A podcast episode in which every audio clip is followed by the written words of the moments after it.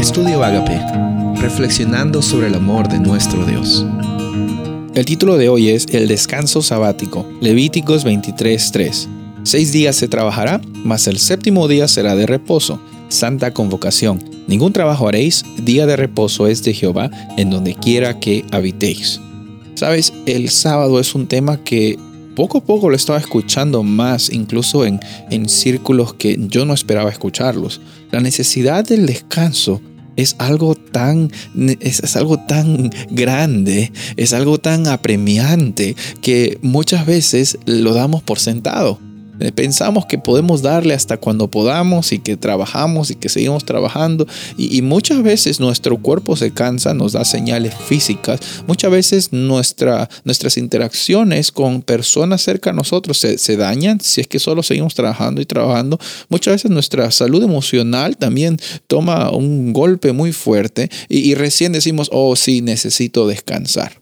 Hace unos días estaba escuchando la historia de un, padre que, que, por trabajar tanto llegó a un punto en que su hija le dijo, yo ya no te conozco. Eh, y, y, ahora que estás tratando de ser bueno conmigo, eh, ya es muy tarde, no has estado conmigo, has estado trabajando y trabajando y trabajando. ¿Sabes? En ese momento ese padre se dio cuenta y empezó a llorar y, le dijo Dios, Dios ayúdame a, a, volver el tiempo para atrás, dame una máquina del tiempo, porque quiero hacer las cosas bien. quiero hacer las cosas bien. Es muchas veces el sentir del ser humano. Queremos hacer las cosas bien y pensamos que hacer las cosas bien es hacerlas rápido, es conseguir más cosas eh, que la otra persona. Es una competencia, una carrera, pensamos. Dios no nos creó como carros de carrera para ir más rápido uno que el otro. Dios nos creó como seres humanos, disfrutando el hoy y el presente con las cosas que tenemos o no tenemos, porque sabes qué, déjame decirte un secreto. Dios no te ama más o no te ama menos por cuánto dinero tienes en tu cuenta de banco. Dios no te ama más o no te ama menos por cuántos diplomas tengas en tu casa o, o cuántas medallas tengas colgando de tu cuello.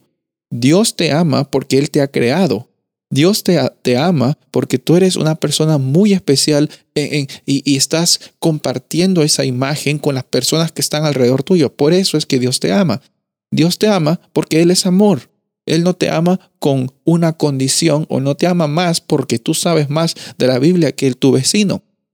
La realidad es que el descanso sabático es un antídoto para el egoísmo el egoísmo que nos hace buscar tener más, acarrear más, apurarnos en la vida.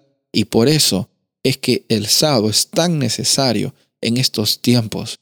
E-, es recordar que no se trata de mí. Incluso en la forma en cómo descansamos el sábado, también dice mucho acerca de quién se trata. ¿Se trata de ti?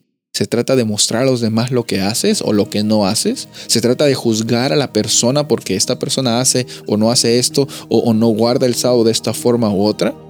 A veces pensamos de que Dios nos ha puesto como, como jueces espirituales, cuando en realidad nos ha puesto como luces en medio de la oscuridad para guiar, para acompañar, para liberar, para extender la misericordia que Dios también nos la extendió a nosotros hace algún tiempo también.